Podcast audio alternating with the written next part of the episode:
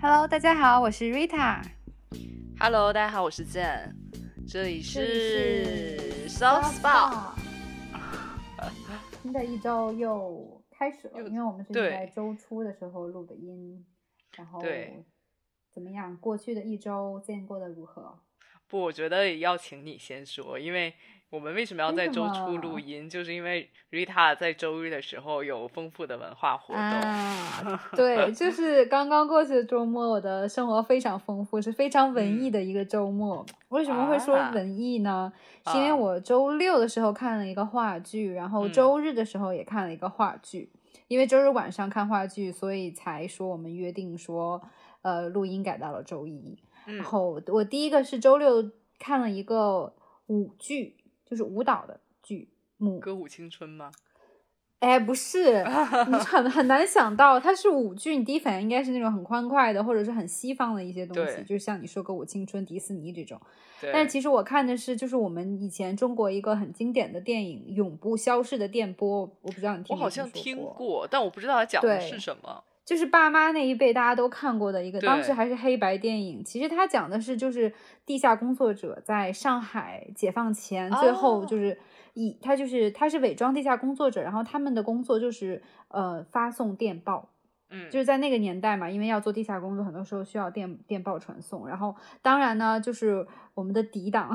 那个时代的敌党是哦肯定会限制，会去抓这些人。然后呢，这个电影其实当时的那个电影呢，就是演演说一对夫妻，他们因为革命走在了一起，然后一起在就是地下做这个工作，然后在就是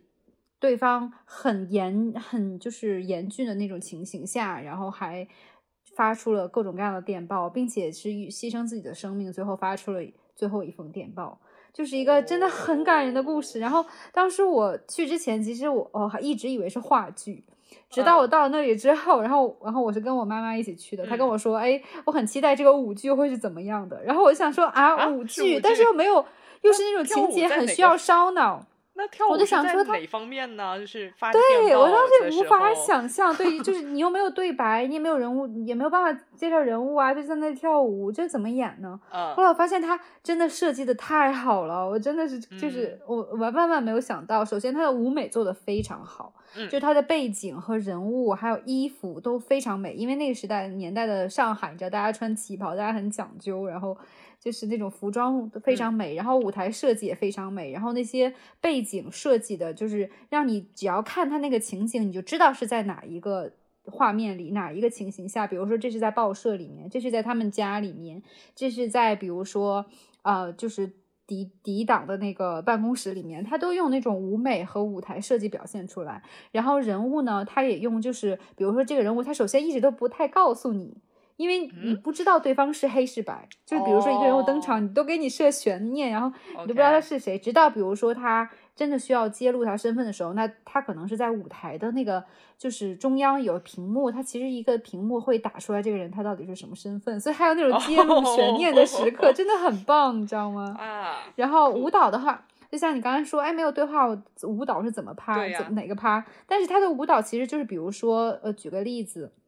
就是表现出他们是呃隐藏在就是在。嗯、那个时代在白色高压下，他们隐藏在人群中，那可能就是一堆穿黑色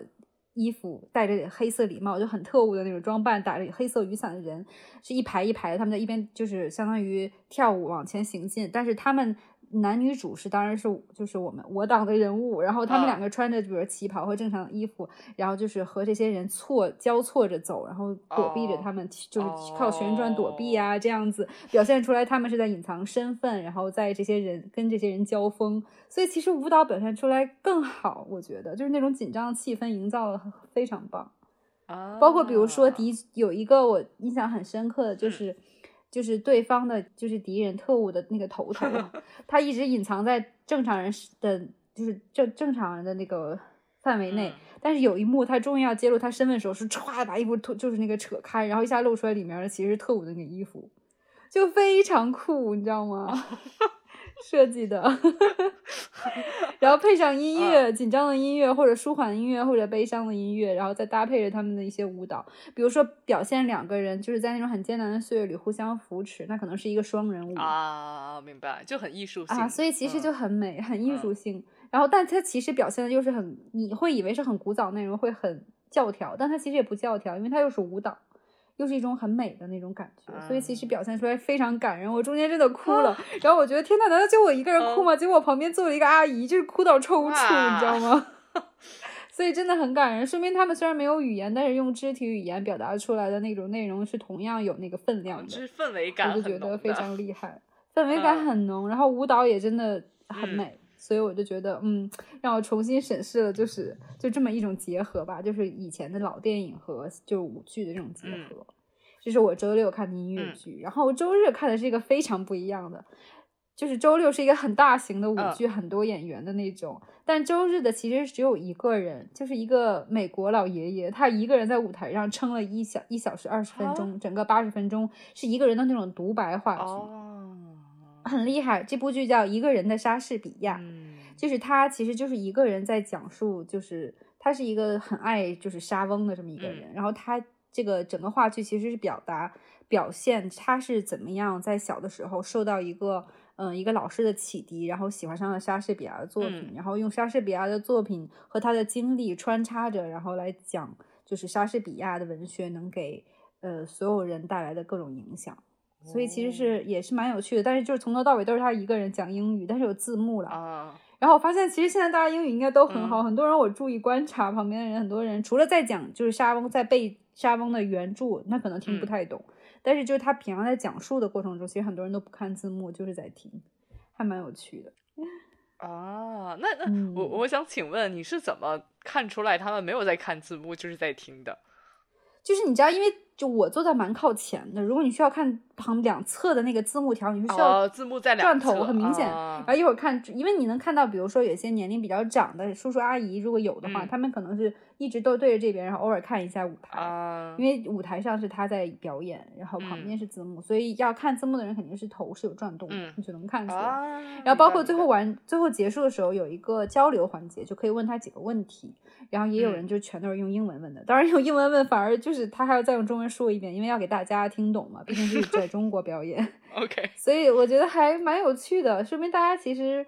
现在对就是莎士比亚文学很感兴趣的年轻人现在其实很多，然后大家也都愿意再去了解一个西方人是怎么看待莎士比亚的，因为其实很多是因为莎士比亚本来就是英美文学的一个英一个大家嘛，嗯。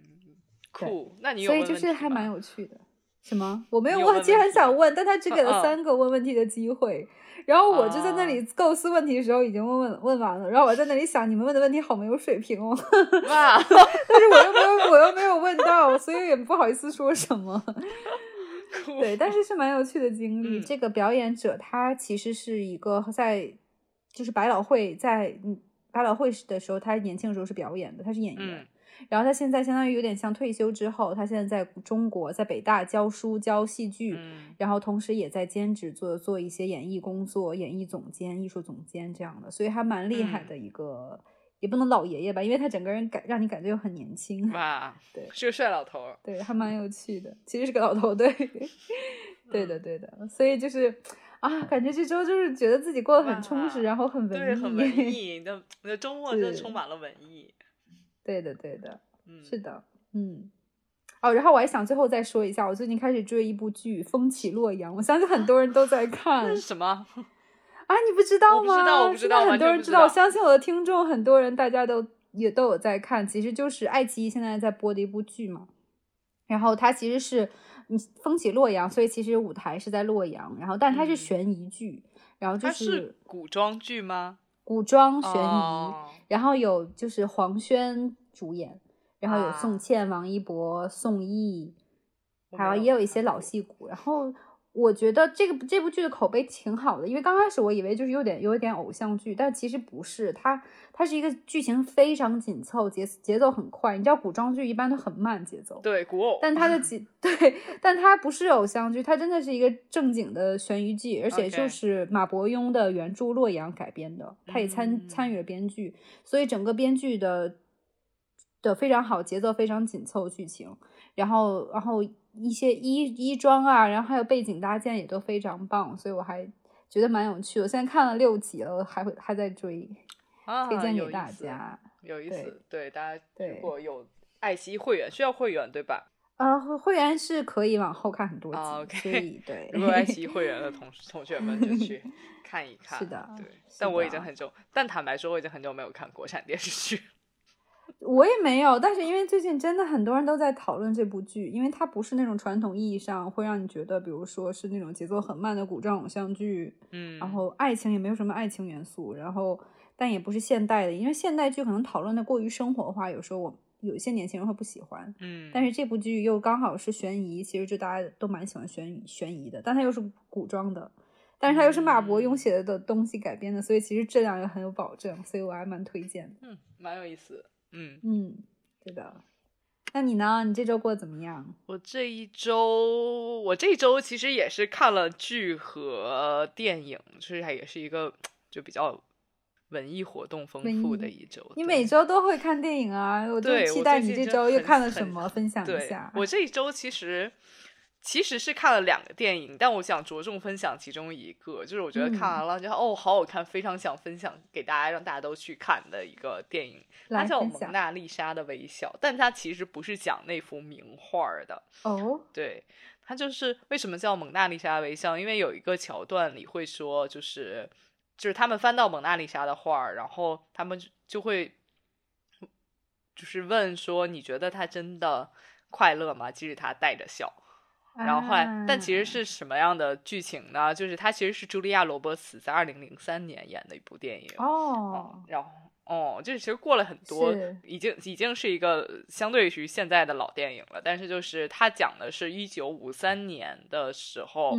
然后，茱莉亚·罗伯茨饰演的这位来自加州的女老师去卫斯理女校任教。嗯，然后，呃，她就是任教的一一堂课叫呃艺术史。但是他第一堂课第一次到那堂课的时候，就会被那些女学生震慑住了，就是因为他不，他那时候是放幻灯片嘛。我们小时候上课的时候也是用幻灯片。对，那时候他会放一些就是呃。著名的就是艺术史上的著名的画作，包括雕塑。然后他每次放一个，那些女学生都能准确的答出来那个画作和雕塑叫什么名字，是谁创作的，然后在几几年的时候的作品。然后他就基本上就是没得讲那一节课，就完全被被震慑了，就觉得说你们都学完了。然后后来他会发现，呃，卫斯理女校的。女学生虽然是非常是优秀的女学生，虽然成绩也都非常好，但他们会有一个呃受到当时社会的影响，他们会会觉得说大学就是女孩子最好就在对在大学的时期就结婚，然后大学课程之后呢就开始在家相夫教子，然后社会上的成功标签也是呃拥有一个完美的家，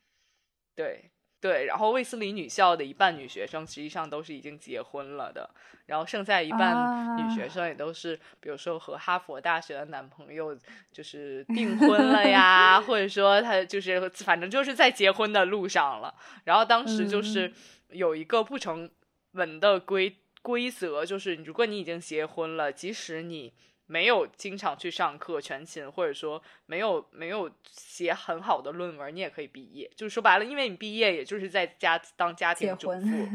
对，所以就是也不需要有什么成就也没关系，反正卫斯理女校会给你颁发这个学历证书。嗯嗯，然后然后这个老茱莉亚·罗伯茨饰演的这个老师就比较离经叛道，然后就他就会就是带领学生们去看一些现当代艺术啊，去一些小的画。呃，作画的作坊里啊，或者说有一个女学女学生非常想去当律师，然后，但她又觉得说回归家庭很重要什么的，然后她，然后这个老师也会帮她偷偷塞那个呃申请耶鲁法学院的呃申请书，好棒哦，啊，然后好励志哦，对，包括有一个呃，就是非常非常，就这个这个女学生就是非常正统，非常传统，她就是，但她又是校通讯社的。呃灵魂人物，然后他写文章抨击这个老师，然后他就，然后茱莉亚·罗伯茨演这个这个这个女教师，就是直接在在课上跟他硬刚。哇，好精彩 哦！你听得好想 去看。对，然后就是特别，就是一个，就是一个关于女性解意意识解放的这么一个电影。哎，那那茱莉亚·罗伯茨演这个老师，她自己又有什么样的故事呢？她肯定也有自己的故事，对不对？他，但是其实这他的没有讲说他的情史是怎么样。他其实有一个专家中间穿插了一个，也就是说。女学生会为会请他到，就是那个时候，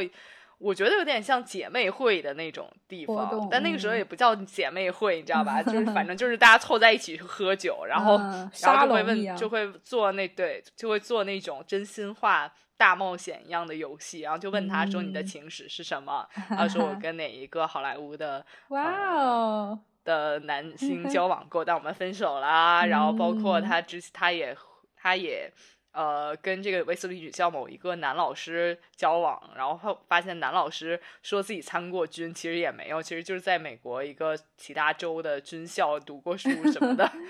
然后，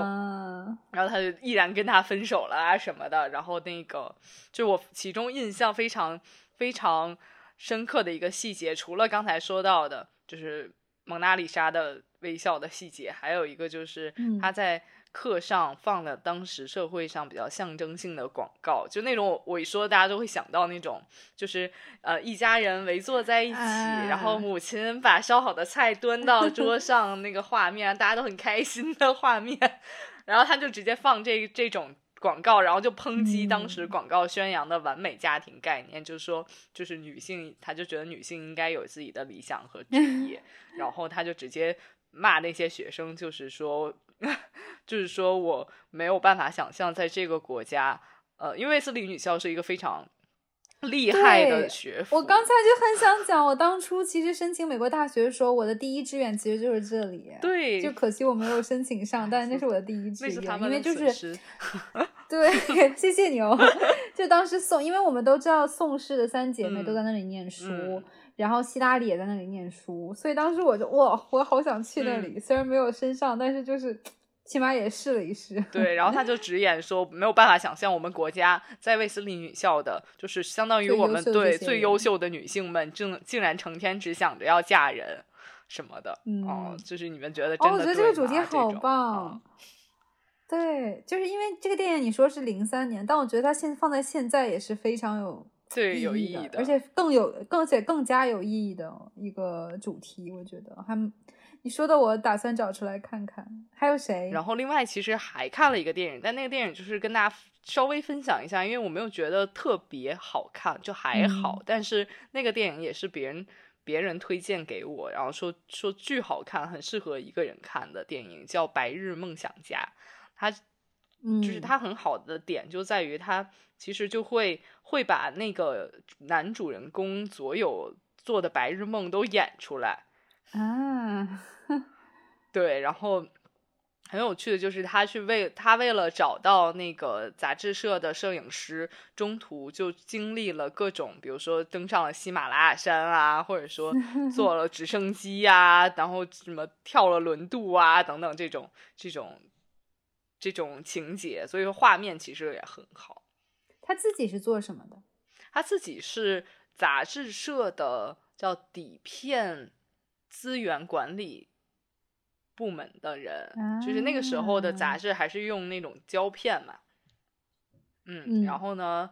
那个杂志要要倒闭了，就是要不做了。然后他最后一期那个摄影师给他寄来的胶片里就少了那一张，然后他要去。向那个摄影师问的清楚，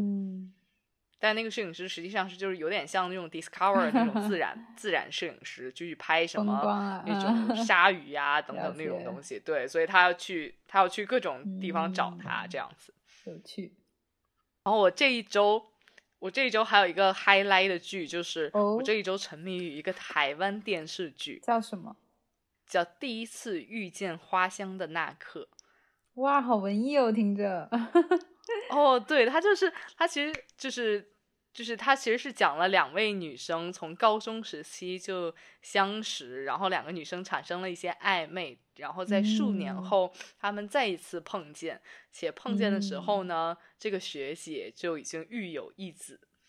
然后他们就是对还会不会有另外的就是发展这样子？它很短的剧啦，然后每一集才有大概十五分钟。然后一共六集，实际上加起来也没有大概一个多小时，也没有，其实都没有一部电影长。嗯，但是就还蛮可蛮好看的。就我非常喜欢台湾的这种剧，就是这种讲故事的方式会很细腻，它也不像说我们有一些电视剧，就是很多冲突啊什么的，然后那种起承转合啊，非要非要抓住人的视线啊，没有，它就是慢慢的把这个剧情。就是很很，其实还是一个很简单的剧情嘛，就是把这个剧情展开出来啊，这种，嗯，然后然后然后那个两两个女生又还蛮好看的，嗯，对，所以就还蛮有蛮有趣的。然后然后现在网上也都，我看到网上有很多人在讨论这个剧，然后大家就说学妹好赶哦什么的，哦。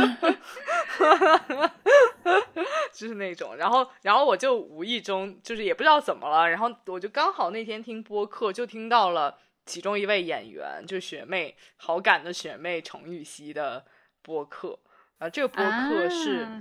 呃程雨熙和她的闺蜜宇宙一起做的一个博客，叫归属感，就是闺是闺蜜的闺。然后呢，他们那一期就其中有一期就邀请了另外一个主演叫林晨曦的，一起就聊一聊幕后的故事啊什么的，哦，就还蛮有意思的，就很难想象，我是我是觉得很新奇，就是很难想象说一个呃演员还在业余时间 做博客，我觉得大家都是播了很多期，是不是？大家都是斜杠青年，发展各种爱好，我觉得蛮好的，有趣的哦，就是做了很多期，然后。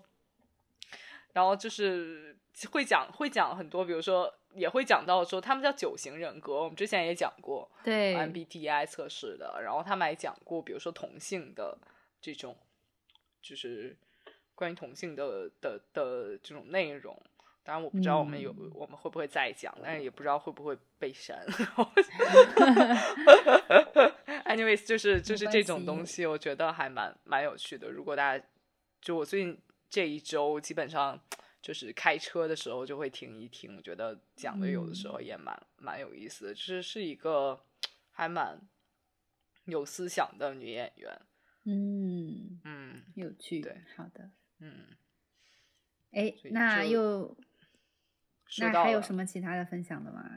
还是要开始分享你的 Money Going？对，就是说到了我们的就是固定栏目 Money Going。哎，我要分享，其实就是顺着我刚才说，我看了两个话剧嘛，然后就一看之后有点上瘾，对，所以就是我的这周的，就这周的真的是钱全都花在了这种艺术表演上面，然后我觉得很值得，因为我坐在那里，其实当时尤其是呃周日的那个剧，其实是我生理期第二天就很痛很痛嘛，然后其实我都有点就是后来想说，要不就不去了，但是。我想了一下，这个剧也就不到一个半小时，但讲真，我我真的是躺在那里一天就过去了，我就觉得不能这样子，我到哪里都是坐着，反正我去那里坐着也是坐着，我就想说，那我干脆好勇敢哦。我我，然后我觉得我我去的很对，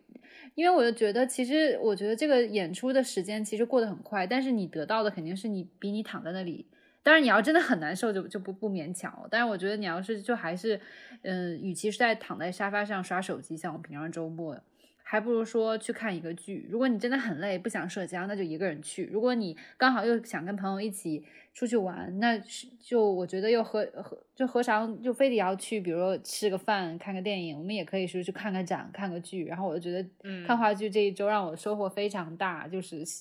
感觉受到艺术熏陶，而自己有一些很好的新的思考，然后于是乎我就又买了一个剧，是十二月月底在北京要演出的《罗密欧与朱丽叶》，哇，是演的是 这次是这次是歌剧了，而且有阿云嘎哦，哦，我知道那个，对，最近好像很火哎，那个是的，是的，是的，但我看了他们有一些有一些片段，然后你知道为什么我没有没有在。就是深度了解，因为我觉得他们的妆发好夸张。因为就是歌舞剧就很夸张嘛。好的，没有 问题。就是那个妆发，我觉得啊，好夸张哦。因为他们又要表 现出那个那个地方、那个年代那样子感觉。对对对对对。然后我就买了这个票，然后我就想说，就是现在演出其实有，就是有各种各样的，有小剧场，然后有实验剧场，有中剧场，有大剧场，然后有的票是那种，其实真的还很，就是很没有很贵。就比如说我去看的那个。呃，一个人的莎士比亚，它便宜的票可能也就一百块、两百块，它的票也就这个价钱了。但是你又可以近距离的跟呃表跟演员去接触，然后去体，就是花这么一个半小时，得到一个精神食粮。是在小剧场里吗？是在小剧场里，所以我当时坐在第三排，其实坐第三排我只花了两百来块钱，你想一下，对。那其实坐在后面也没有很远哎，也没有很远，因为也不太能用到看舞台了。对对，而且就一个人嘛，其实你就那个剧那个舞台也没有太大，小剧场，所以其实你坐后面一点，其实如果你是需要看那个旁边的字幕条的话，你反而坐后面一点比较好，坐前面反而要扭头又看不到演员这样的，对。然后我就觉得花这么几百块钱，然后就甚至比如说你到了一千块。然后我觉得也是很值得的，虽然可能就是两个多小时过去，但是你得到东西是就相当于真的变成你的一部分，不是说比如说你买个吃的你吃掉了，然后就没了，或者说你买个嗯化妆品你抹两下，我觉得这个这个艺术品是就是往你内在给你美美化的一个 这种就这种精神充实的过程，我觉得是非常值得的。就是我们之前一直在讨论嘛，说花钱。除了在就是当让自己开心的，就是衣服啊、包包啊，还有就是妆妆容这些的，也可以花在就是读书啊，然后就是比如出去旅游体验。那戏剧艺术，我觉得也是一个很有价值的投资。对，是我的一点感受。嗯，哇，酷！我我我这一周是最痛快的一次消费，是买了 Chrome 的月月度会员。就是它是一个，就是我们那个，就是我说的那个冥想 A P P，是不是？对，就是之前有几有一期你作为 Tip 提到的这个 A P P，然后你也买会员了，最对最早你入坑没有？耶，其实之前最早你也跟我提过一次，我还下了在我的手机里，但是我其实没有没有很沉迷。那我。就是我先说一下这个这个 A P P 是什么，它就是通过音频来引导听众去做一些冥想和深度睡眠的 A P P，它会用一些呃，包括就是人呃有有几个 section 就是人有人说的。就是引导的，然后有纯音乐的，有白噪音的，你就选择你比较舒服的那种方式。那我之前没有沉迷，后来再重新用起来，是因为我很喜欢的一位歌手 在 com 上做了一 个辅助深度睡眠的音频，然后想说，耶，对，是是是 Blackpink 的 Rose Rose，然后然后呃。呃，我就下下来重新听这个这个音频。那我那我大概用了一周。现在其实从两个方面讲，从就是我基本上就是用来做睡眠和冥想。那从睡眠的角度来说，因为我就是太喜欢这位歌手了，然后我就是新鲜感让我大概这一礼拜听了三到四次，我记不清了啊。但是它只有三十分钟嘛，是，然后。我我印象里是只有一次，因为我第二天比较有约，所以前一天晚上比较兴奋，所以我我就完整听完了这三十分钟的音频。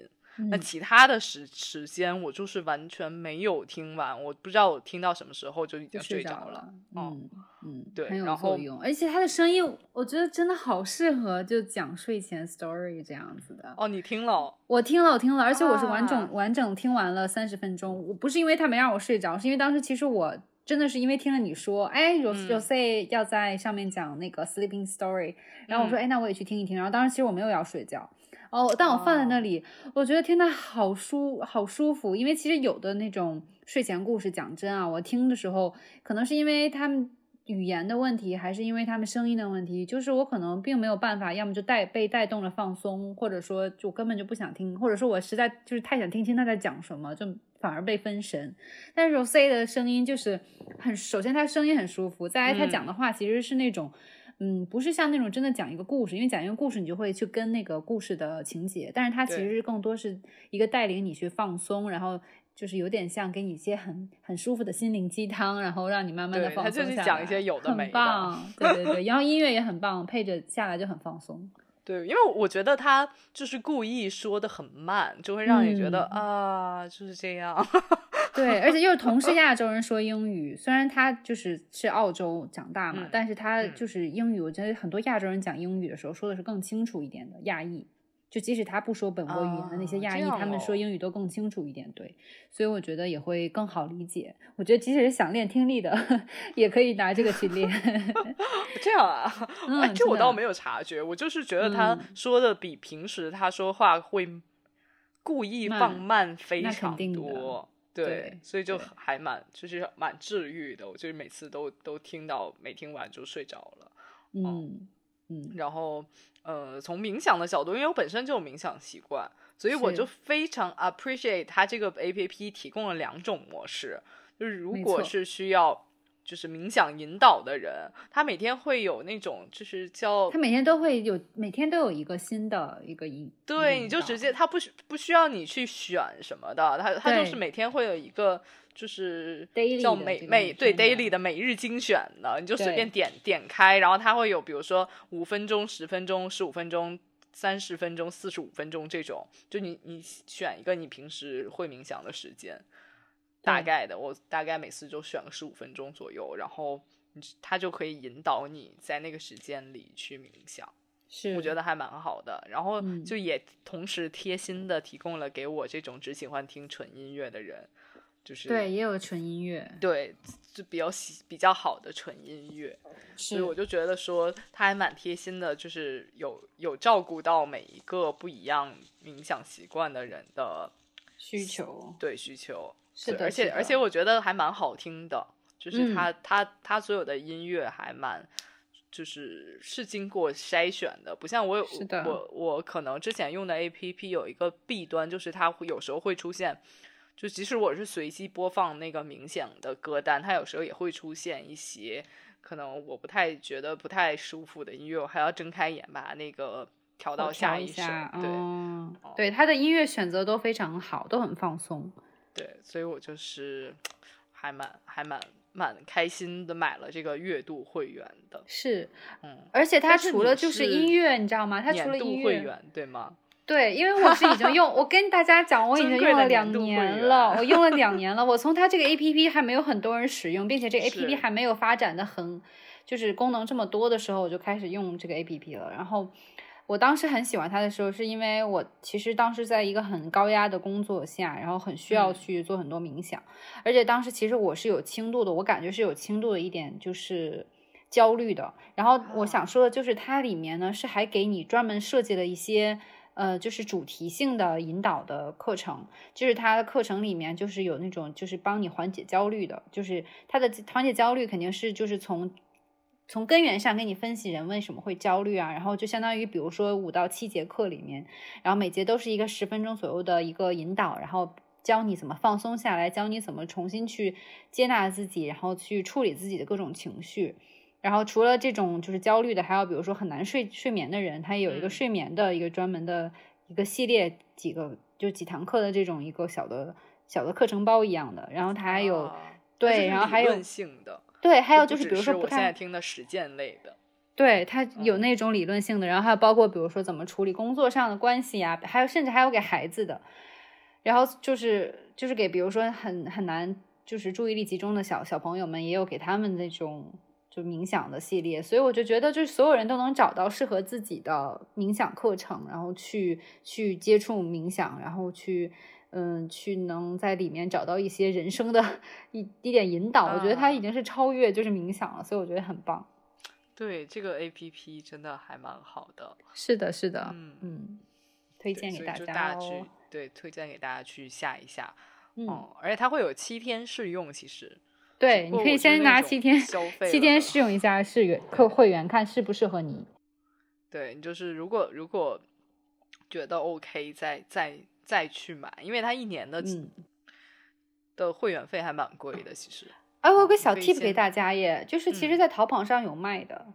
啊。嗯，就是稍微，但是讲真，我没有自己试过啊，但我有朋友去去买过，所以我只能说可以大家去探索一下。如果你确实不太不太确定你能去投入这么多的钱在里面，但是如果你想试一下的话，你可以去淘宝上看一看。当然，我我我们觉得最好的还是就直接从 A P P 自己里边去买，可能这样安全一些。嗯，OK，好，蛮酷的，是的，可以。哦，这不是我的这周的 tip，我这周 tip 另有别的 tip。那我们那我们先分享一下我们的 tip 吧。那你那你先分享一下你的 tip 是什么？好的，然后我这周的 tip 呢，其实是一个，我觉得是一个蛮，就是在我需要它时候，我我听到了这么一个 tip，就是 我听到这个 tip 的时候，是这周我刚过去那周，其实工作真的很忙很累，压力很大。然后我当时一边想说，哦，好想休假，但我觉得说，天哪，你怎么能这么懒呢？就刚忙一点就想休假，你已经你的工作已经很轻松了。然后这个时候我听到了一个播客，是我也蛮喜欢，他是他是经常分享就是生活的一些，就是它叫 Life Kit，是一个就是美国 NPR，我知道那个那个那个嘛，那个什么标是那个。啊，是这样吗？不是好像。总之就是它是就是美国 广播全国广播电台就 NPR 的一一个节目叫 Life Kit，就是给大家提供生活上的一些小小小贴士的这么一个诶这个就是播客。然后他讲到，然后很很有意思，他分享了一个社会社会心理学家他写的一本书，叫 Laziness Doesn't Exist，就是说偷懒就是懒惰这个东西是不存在的。然后当时我想说，嗯，我说，哎，他是在支持我躺平吗？是告诉我就是没有懒惰这件事情的吗？然后我就光听这个书名，我自己都 relief 一下，我就忘。对对对，我当时就是觉得 我很需要，你知道吗？因为我当时正好就很很 lazy，然后很想偷懒。然后我觉得他讲的很有意思，就是他有点像，就是让大家重新去重新去思考懒的这个概念，因为就是他他在书里面就讲说，其实懒。很多时候是一种就是让社会高效运转的一个概念，就就是你想象一下，让社会肯定是需要大家去努力工作，嗯，就是大家要加油干活，然后当然社会才会运转的更快。所以其实很多时候你发现说懒，其实就是让你在干活，让你在更加努力，就 PUA 我。对，就让你觉得你不勤奋工作，你不好好承担自己就是家庭的这些责任，就是不正确的。嗯，但是其实他的书里面提到的，就是说，当一个人想要偷懒的时候，当一个正常人啊，不是那种真的是就是你好吃懒做的人，就一个正常人想要偷懒的时候，其实很多时候是你的身体，要么就你身体太累了，要么就是你大脑，其实你是不能接受现在的一个情况，就是要么就身体，要么大脑，其实就是在出问题。嗯，然后所以。就是这个书，或者说他的提出的这个概念，不是说提倡大家不工作、我不负责了，而是说让你不要忽视自己，其实身体是在发出信号，告诉你你现在需要躺平了，你不应该再拿咖啡去扛，或者说你其实现在很累，你没有办法就是把所有家人啊、朋友的一些约，你还要去挤时间去赴约，或者说已经在一段关系里面已经很累了、有问题了，但你还要说啊，是不是因为我太懒，我我就要撑下去？其实是你，你觉得懒，有的时候是你的能力，其实真的到不了。不是说否认大家的能力，而是说确实，比如社会上有的人是，比如说是做啊，我们的就是，比如说有的人是在这个公司里做大领导，有的人就在普普通通生活。不是说你怎么样，而是说可能你的现在的能力，或者说你就是到不了，你非要勉强自己去承，甚至要去承受到到了心理问题，就。其实是就是懒，就是应该说这个人懒吗？其实可能不是，你可能就是你的身体上、你的心理上能承受多少。就是残酷的讲，他其实提出了，就说要给生活排个序。可能你的生活重心，可能是你你这个人其实就是更喜欢家庭生活，或者你就更喜欢做娱乐生活。那你非要说我就要努力工作，那你可能就是会我我想偷懒啊。所以其实他有点说，就是有那么有那么几个方向吧。一个就是说，你要给自己的生活排个序，看你真正需要什么，然后才好投入精力，这样你才不会觉得累，然后想偷懒。还有就是你要不要忽视自己的身体，就比如说你已经头头脑很累了，或者身体很累了，你还要 PUA 自己说不行，我要努力工作，我要卷起来。偷懒，你怎么你怎么这么懒啊？你这个人怎么这么懒？对。对，就是不要用这个 PUA 自己。需要休息的话，或者说你你法定你就是有假期嘛，你就是需要休息的时候，你就应该是休息，因为你只有更好休息过来，状态好了，你才能更好的，比如说去实现你想完成的项目啊、工作啊，或者说去有更多的精力去跟家人、去跟朋友去 social，或者说去建立更好的关系。而且，对，所以我觉得还蛮有趣的。而且我觉得另一 方面是，嗯，有时候我们觉得可能我自己看个电影，或者说我玩会儿手机，或者说甚至甚至我可能发会儿呆，然后就有时候我们就会不自觉的 PUA 自己说。你好懒哦，没错，就是大家好像潜意识中对浪费，大家潜意识中好像就觉得说我我只有在工作的时候我才是才不是对我才不是偷懒，那其实这个有点其实是有点问题的，嗯，是有点过了过了，对我觉得要重新审视，因为其实你放空，你要明白，就是我们生活就是就是有很多时候是在讲真啊，就是在浪费时间，但是浪费时间其实也是生活的一部分啊。当然，你不能一直在浪费时间，但是有时候你就是需要休息，去换头脑的。这个不是浪费时间，也不是偷懒。嗯，是的，就是你要跟自己好好对话，然后明确你内在，就是内在的自己到底需要什么。嗯，是你知道这个，你知道这个心理学家他是怎么就是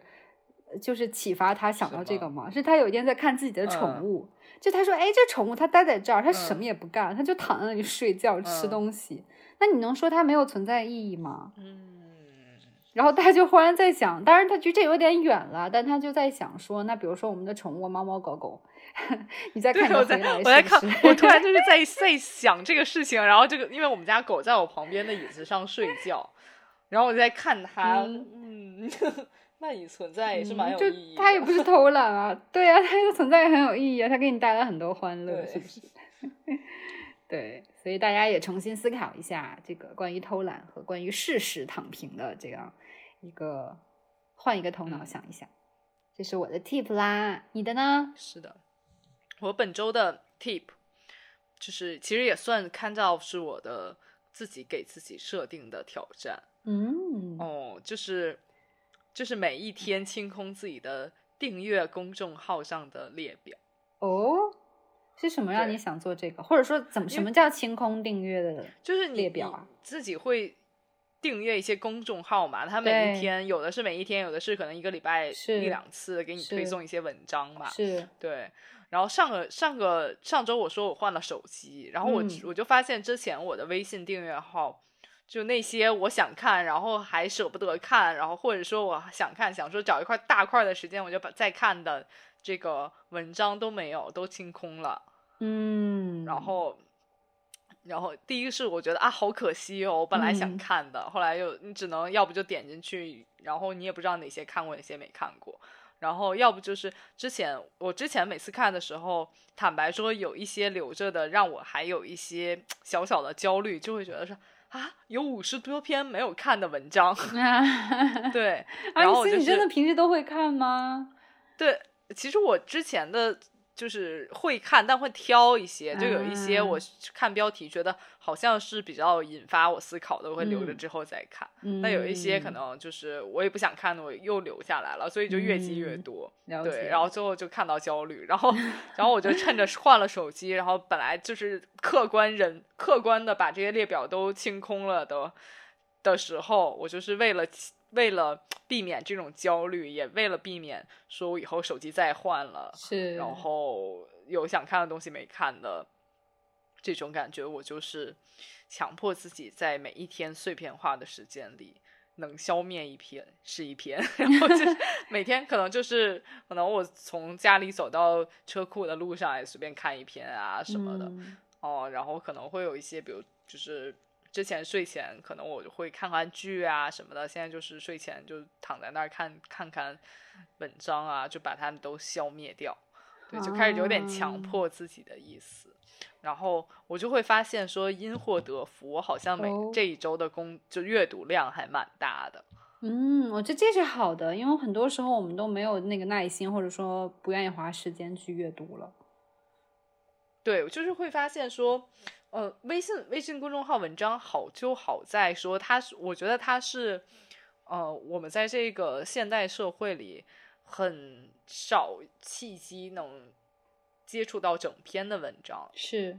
哦，要不就是像抖音，就是可能一一分钟、两分钟的视频，是，然后文字的小红书和微博也都是很短，也没有是大块文章会发出来。是这样的。能接触的也就是像公众订阅号这种文章。是的，是的，嗯嗯嗯嗯。所以我就觉得，就是如果你没有大段的时间去阅读书啊什么的，就没有，就是你只是想看一下文章，就是每一天可以看几篇。嗯，我后来发现有一些。就是还蛮引发思考的，当然有一些就是你可能订阅的是八卦的呀，或者什 么什么时尚的呀等等，就是很快就其实很快就可以看完。是，就是过去之后有一些其实很好的公众号，他会把每一篇文章的重点还用别的别的颜色给你标出来。嗯，对的对的。哦，对，所以我就觉得说还蛮就是一个快速的呃增加阅阅读阅读量的方法。是的，对。那你在这个过程中有就是清空一些订阅吗？就是以前订阅发现，天呐，这什么？我干嘛要订阅这个？我取消。其实有的，我已经清，我已经取取关了很多，因为现在公众公众号不是一个特别特别，就是原来可能还会有很多。团队专门去做这个，现在可能有的 有的号就是看起来就像实习生在随便在网上找一个文章就放上去了。说大概是对的。对，然后我就是对那些不认真的公众号就取关他们。嗯，对，之前我可能就是哎，反正看标题我也不不感兴趣，然后我就直接删掉，然后他每一天还会给我推送，但是后来我就不看了。对，取消掉了，然后甚至还有的很过分到他放的图和他的内容都不符了，有这样的的时候，我就觉得说，我不管这个文章多有意义，我也要把它清空掉，因为我觉得做这个写这个文章的人没有对没有很很重视到，我就说那也算了，然后正好也为我自己减减负，是，对，嗯，哎，那你有没有最推荐的一两个公众号跟大家分享？最推荐的嘛，对，或者说你每天会发现你肯定会看他家的这个啊，我我我最近在我最近其实觉得说，我每次想看的第一个就是有一个呃作者叫庄雅婷，嗯，他写的公众号还蛮蛮蛮有趣的，嗯，是什么类型啊？他就写他其实是写的有点有点意思，就是我记得有一句话写的就类似是哦，在这个社会中是心肠。要像要像要像身段一样，什么时软时硬，就是他会写一些叫“硬心肠”系列，实际上就是揭露了很多，就是我们觉得就是很正的价值观。就有一些可能大家觉得心软不能拒绝别人的时候，他就觉得“硬心肠”系列就是让你就是遇到这种情况的时候，就是果断一点拒绝别人，然后为了自己好的那种啊。我觉得还蛮有意思的，嗯嗯，了解，嗯，确实是，了解了解，嗯，有趣。我很喜欢看《南方人物周刊》，因为他会写一些很深度的文章。我发现我能读完那种你知道就超长的那种公众号，就只能只能是这种《南方人物周刊》跟人物会写到的这种很有深度的故事，因为他们会做一些很深度的。嗯，一些比如说行业的，或者说社会上发生一些事情，他们会很认真的去、很深度的去挖掘。当别人都没有时间和这种意愿去写这种长文章，可能有有些人会觉得费力不讨好，但他他们是愿意做的，我就觉得很有趣。对，就这种其实真的很有趣，就真的是很有很有深度，然后又很又是有趣的。我我回去看一看，因为我很少看那种人物专访，我不知道为什么。嗯嗯，可能因为我工作相关，所以我最近会很喜欢看这种啊。对，嗯，好吧。对，好的啊。在结束之前，我我很我很想感谢一下我们最近留言的热心听众。是的，是的，是的。对我们最近有，就是大家还是有很能收到很多留言，非常开心。我我们也很很想继续打跟大家互动，很想感谢就是 Twinkling B。同学 和和琵琶同学之前给我们留言，还有其他的同的朋友们、听众，谢谢大家。对对，每次看到我会更努力做更好的截图下来分享出来。对他每次都分享给我，然后我就很开心，每次都很开心。是是是，嗯，好的呢，嗯，那期待我们接下来的节目吧，拜拜，拜拜。